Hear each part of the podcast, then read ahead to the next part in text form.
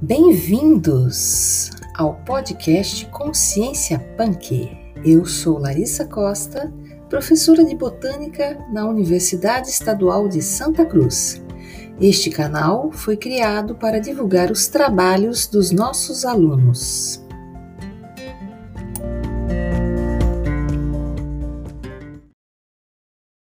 Olá, pessoal. Me chamo Aila Oliveira, sou estudante do curso de Biologia da Universidade Estadual de Santa Cruz. Eu sou o Leandro Carvalho, sou aluno de Biologia também na Universidade Estadual de Santa Cruz. E hoje vamos falar sobre as punk. O que são as punk, né, para a gente começar a nossa conversa? As punk são plantas alimentícias não convencionais são aquelas plantas que você pode encontrar aí na sua calçada, é, no seu quintal, algumas plantas que são tidas como ervas daninhas no meio das plantações, mas que elas têm um potencial alimentar muito grande, né? E hoje é, nós vamos estar falando sobre uma delas, que é o caruru. E aí, Leandro, gostaria que você falasse um pouco mais sobre essa planta. Então, o caruru é o nome vulgar, né? Caruru ou bredo. Ou seja, o que é, que é o nome vulgar? O que as pessoas normalmente utilizam para se referir a uma espécie ou mais de plantas. No caso, o bredo ou caruru, é, ele se refere a algumas espécies do gênero Amaranthus. Esse gênero ele tem 60 espécies. Dentre as espécies que são chamadas de caruru e bredo estão amarantos espinosos, amarantos virides, amarantos deflexos. Essas são punks que a gente encontra comumente aí no meio da rua. Mas hoje, então, a gente só vai dar um, enfoque a essas três das 60 espécies do gênero amarantos, que são chamadas de bredo ou caruru. Algumas pesquisas sugerem que o, termo caruru procede do termo africano calalo. Outra possibilidade é que esse substantivo seja de etimologia tupi, caariru, a erva de comer, como define Câmara Cascudo. É um caso curioso de vocábulos semelhantes e que gera uma certa confusão entre a planta e aquele prato que a gente gosta bastante, o caruru. Nossa, muitas informações importantes é, sobre essa planta, saber que tem nessa etimologia aí e que tem essa certa confusão também. Mas que mato é esse, né? Que tipo de planta é? Enfim, ela é uma, ela é uma amarantácea, da família das amarantáceas. Uma dicotiledônia, uma hortaliça, punk e um pseudocereal. Ou seja, os grãos, né, as, as sementes, elas são consideradas pseudocereal. O que é que é um pseudocereal e por que não um cereal? Os cereais, eles são da família de plantas, um grupo de plantas que engloba as é, poáceas, que são as gramíneas, que a gente conhece como grama. Mas os pseudocereais, né, são, são pseudocereais, são falsos cereais, ou seja, a gente acha que parece com essas outras sementes, mas nesse caso é da família Amarantaceae, enquanto esse pseudocereal é da família Amarantaceae e é uma dicotiledônia, a cevada, a aveia, o arroz, o trigo são monocotiledôneas, são cereais da família Poaceae. Então, essa planta, o caruru, ele cresce bem em solos áridos, o que geralmente não ocorre com a maioria dos cereais é uma vantagem aí da, desse pseudocereal, dessa hortaliça, dessa punk. Uh, apresenta características vegetais muito interessantes, como a ampla adaptação climática e alta capacidade de produção de biomassa, desenvolvendo-se bem em ambientes desfavoráveis, inclusive solos áridos, onde cereais e leguminosas geralmente não, não, não conseguem se desenvolver. Ou seja, é rusticidade o nome disso, né? Ela tem uma alta capacidade de se desenvolver em ambientes que outras plantas geralmente não conseguem. E por isso a gente vê em diversos locais assim à toa, vamos dizer assim, né? O grão de amaranto, amaranto é como a gente chama todas essas espécies que estão dentro do gênero Amaranthus, a qual pertence essas três espécies de que são o bredo ou o caruru, que a gente está falando, né? É, antes da colonização das Américas, o grão de amaranto era considerado sagrado para diversas civilizações pré-colombianas. Por exemplo, os maias, os incas, os astecas. Eles consumiam diariamente esses grãos, representando uma das culturas mais consumidas por esses povos. E esse gênero, né, o gênero Amaranthus, no qual está o, o caruru o bredo, tem essa, essa propriedade, esse potencial alimentar enorme. Uma curiosidade muito importante né, do que você falou é a questão dessa família de plantas, né, dessa espécie aí, também ser encontrada em outros países, né, tanto caruru como outras também. E eu gostaria de saber, no Brasil, onde ela pode ser encontrada? Onde o caruru, onde a gente pode encontrar o caruru? Olha, eu vou falar eu particularmente primeiro. Se eu andar aqui pela cidade, acho um bocado, né? Andando assim, acho um bocado. Mas na termo de Brasil, a planta caruru obredo tem uma ampla distribuição no território brasileiro. Devido a essa alta rusticidade citada anteriormente, são consideradas plantas daninhas para a agronomia.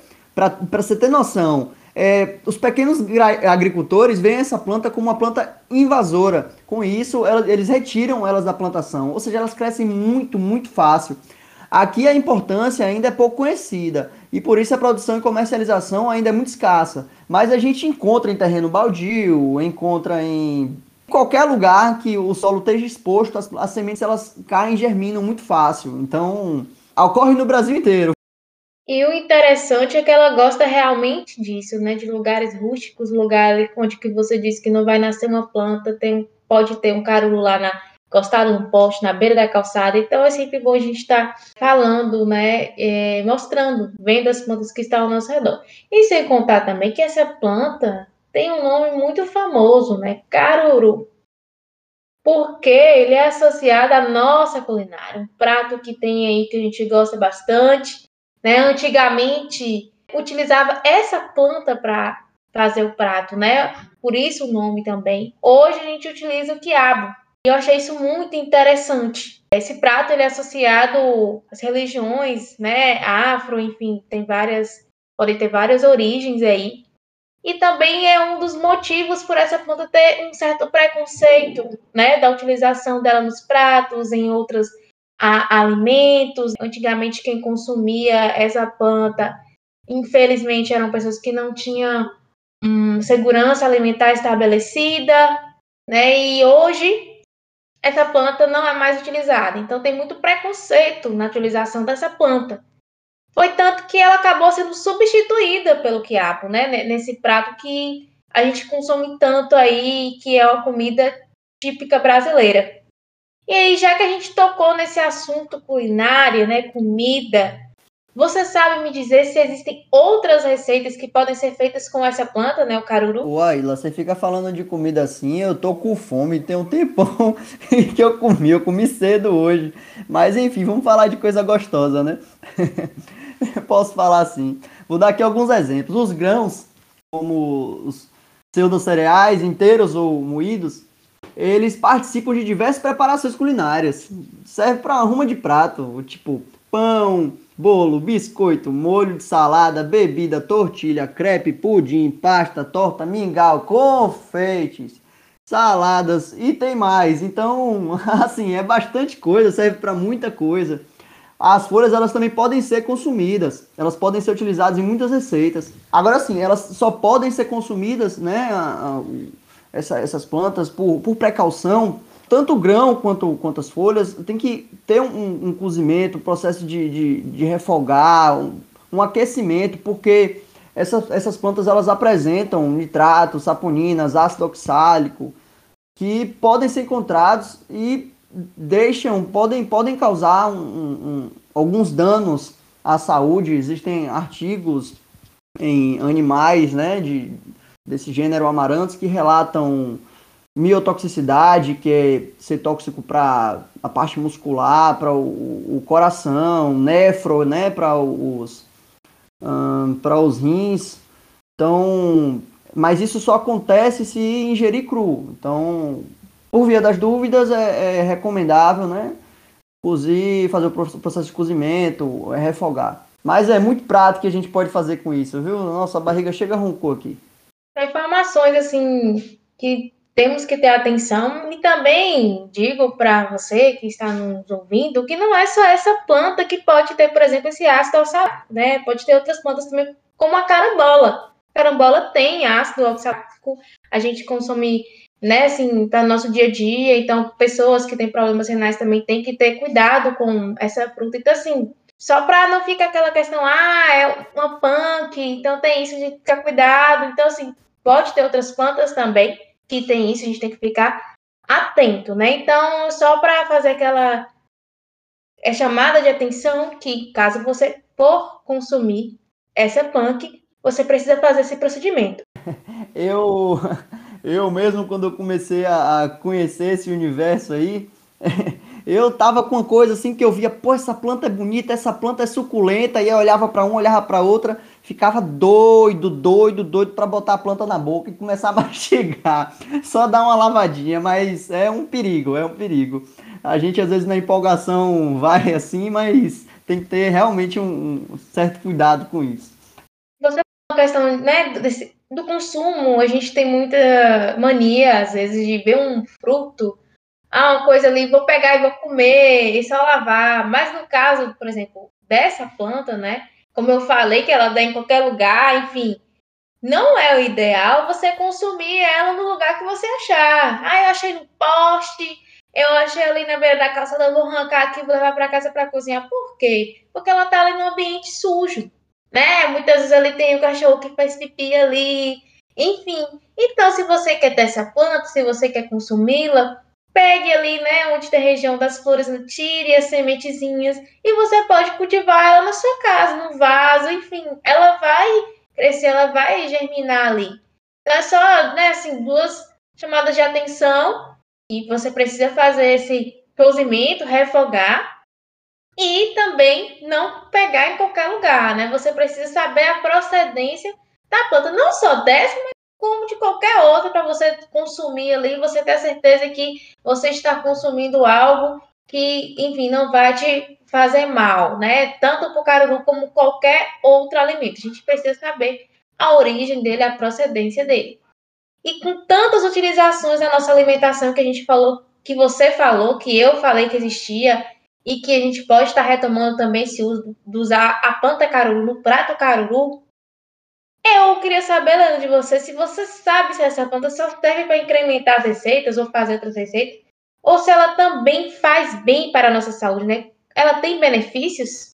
Tem, tem muitos benefícios. O caruru ele despertou um interesse especial devido às suas características nutricionais, agrícolas e também o potencial na aplicação na indústria né, de alimentos.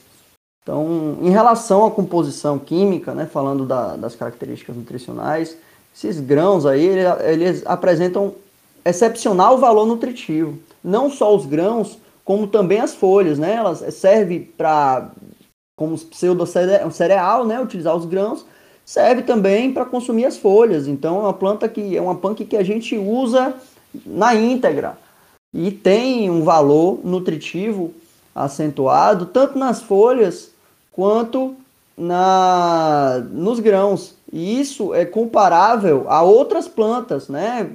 Comparável ou superior em valores nutricionais a outras plantas em alguns quesitos que a gente come todo dia, sejam hortaliças, né? Por exemplo, alface, etc, espinafre, quanto outras, outra, outros grãos, né? Como a aveia, o, o trigo que eu citei mais cedo, então tem alto valor nutritivo. Então no caruru né, para amarantos híbridos e virides, que são bredo e caruru também, né, das três que a gente citou lá no começo. Em média, a gente achou em um artigo que foram calculados valores nutricionais nas folhas e grãos, respectivamente, com composição de fibra alimentar 1,8% e 2,8%, no caso 1,8% nas folhas, 2,8% nos grãos, né, respectivamente, vou falar os valores aqui, Proteínas, 5% e 13% de proteínas na composição. Carboidratos, 4,5% e 61%. E lipídios de 1% e 6%. Então, olha o tanto de, de, de, de importância nutricional que essa, essa planta contém. Nossa, 61% de carboidrato é bastante energia que um grão de, que os grãos fornecem, né? Então, ela também é rica em cálcio, zinco, ferro, potássio, fósforo, magnésio, fibras, é, fitoquímicos, ácidos fenólicos que faz ter uma propriedade antioxidante, vitamina C e vitamina A também, né? Tem outras, outros, outros, outras moléculas também que são muito importantes é, na bioatividade que garantem sim uma saúde para quem consome essas plantinhas com os devidos cuidados. Olha o tanto de nutrientes que essa planta tem, né? É importante ressaltar aqui, né, com essa planta e com as outras também, como podemos diversificar a nossa alimentação, né? Em questões de nutrientes, em questões de ampliar o nosso paladar, quão importante as punks são. A gente está aí, ah, só come, não é criticando em si, não tem problema nenhum, né? Mas só come alface, couve, as mesmas, as mesmas vegetais sempre, e a gente pode diversificar, a gente pode experimentar, pode comer outros, preparar pratos aí para quem enfim, gosta de cozinhar, gosta de inventar receitas. Essa planta e as outras punk também são ótimas alternativas. Então, eu deixo para você aí é, esse estímulo, né, que é vantajoso consumir caruru, essa planta, além de você pode, além de você criar receitas, né, incrementar aí o seu paladar, enfim, sua culinária, sua alimentação, você também vai estar tá diversificando fontes de nutrientes. Olha o tanto de nutrientes que tem, zinco, ferro, potássio, que muitas vezes podem ter ser maiores do que os vegetais, é, vamos dizer assim, que consumimos no nosso dia a dia. Além de que, se você tem essa planta na sua casa, você também economiza, né? E hoje em dia, economizar tudo que a gente conseguir economizar é importante. Então, eu deixo para você aí esse estímulo para consumir, é, que você possa experimentar e conhecer essa e outras punks. Sempre é bom a gente conhecer, é, conhecer algo diferente. A gente está numa geração saúde aqui, né? E falando na questão ambiental, saúde, como as pessoas estão trocando, né? A, a, alimentação da, da, da carne por, por, por, mais plantas no prato, não, não zerando às vezes, né? O consumo de carne, tudo bem, mas ressalto aqui que de proteína, né, um, os grãos em porcentagem tem 13%. No caso, uma carne vermelha, uma carne branca tem 18%, 20%. Então, assim, tem uma, uma, certa proximidade no grau de proteína. Então, até as pessoas que estão na geração saúde aí, é pro corpo, o bom funcionamento do corpo, né? Para quem malha, por exemplo, também tem, tem um alto grau de proteína. Então, é super válido é, utilizar esse tipo de, de, de alimentação, né, com essa, essa punk que tem um alto grau de proteína. E é uma punk também que, por exemplo, a, a, a, proteína ela é formada por vários blocos, 20 tipos de blocos diferentes. E aí a gente tem um desses, alguns desses que são um pouquinho mais difíceis, né, da gente ter em grande quantidade. Então essa planta também ela fornece a lisina em grande quantidade, que é um desses bloquinhos, é um aminoácido. Então, isso é muito bacana, é muito bacana para o bom funcionamento do nosso corpo, para quem malha também, enfim. Isso é uma das características né, das punk, essa diversidade nutricional que elas podem nos oferecer. E deixo o convite também para você estudar mais sobre, é, pesquisar em fontes confiáveis, artigos, né? É, livros, por exemplo, como o livro do professor Knupp, né? Que é bem famoso, aí você pode encontrar ele em vários locais, porque é importante a gente saber de onde vem a informação para não fazer besteira, pegar informação errada, né? E infelizmente a internet é um ótimo campo para ter informações corretas, mas também para ter informações erradas. Então eu deixo você aí com essas indicações. E aí, Léo, para finalizarmos, você sabe alguma curiosidade sobre o uso dessa planta na alimentação? Aquela informação assim de ouro, preciosa. Rapaz, eu vou falar puxando pro meu lado aqui, porque eu me empolguei com essa planta, viu? Não, não vou mentir, fiquei super empolgado. porque ultimamente, né, eu, eu, percebi que o glúten tem me feito um pouco mal. O glúten ele tem moléculas que são é um, uma composição de proteínas, né? E, enfim, é, é uma molécula complexa. Mas é, o glúten causa alergia em, em, algumas pessoas, causa problemas de inflamação, é, tem molécula pró-inflamatória que causa inflamação, né? Não é todo mundo que tem problema com glúten, mas de duas a 100 pessoas, né? Duas a cada 100 tem problema com glúten. Então, o caruru ele pode ser consumido por pessoas celíacas, diferentemente dos grãos da poácea, né? Da família poácea, as gramíneas, no caso, é, a, a, maioria delas que é o, o, trigo, o trigo tem glúten, né? A cevada tem glúten, então quem toma uma cervejinha, quem come um, um bolo, às vezes tem uma dificuldade, um biscoito tem uma dificuldade né, de, de, de, de alimentação, porque é tudo feito com, com trigo, conservado, enfim, e que tem glúten. Enquanto o caruru ele não tem glúten. Ele pode ser utilizado para fazer tudo isso, tudo que o trigo faz, mas ele não tem o glúten. Então eu particularmente fiquei bem empolgado, viu aí, porque é uma mão na roda aí para quem convive com esse problema hoje. E é uma ótima alternativa de diversificação da alimentação. A gente não pode comer só feijão com arroz, feijão com arroz, feijão com arroz. É bom, é bacana, tem, tem bastante nutrientes, mas tem que ser isso e outras coisas, né?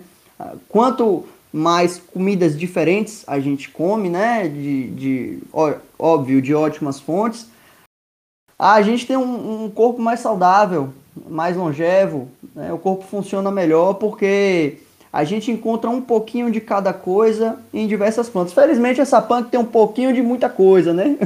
Mas quanto maior a diversificação alimentar, melhor é a saúde. Você que gosta de incrementar suas receitas, a gente sabe da dificuldade, infelizmente, né, que se tem da oferta, enfim, da disponibilidade, da variedade de pratos para uma pessoa que é celíaca ou para que é intolerante ou qualquer outra coisa. Então, é mais uma oportunidade é, para vocês, né, e para qualquer pessoa. Então, mais uma vez aqui deixo o convite para você ter acesso e acessar a outros materiais sobre as punk. Também tem outros podcasts aqui também no nosso canal. Tem a página Planta Punk no Instagram, então siga, conheça o nosso trabalho. Agradeço imensamente por você que nos ouviu até aqui. Agradeço também o Leandro a participação. Muito obrigada e até a próxima. Muito obrigado, pessoal. Tchau, tchau.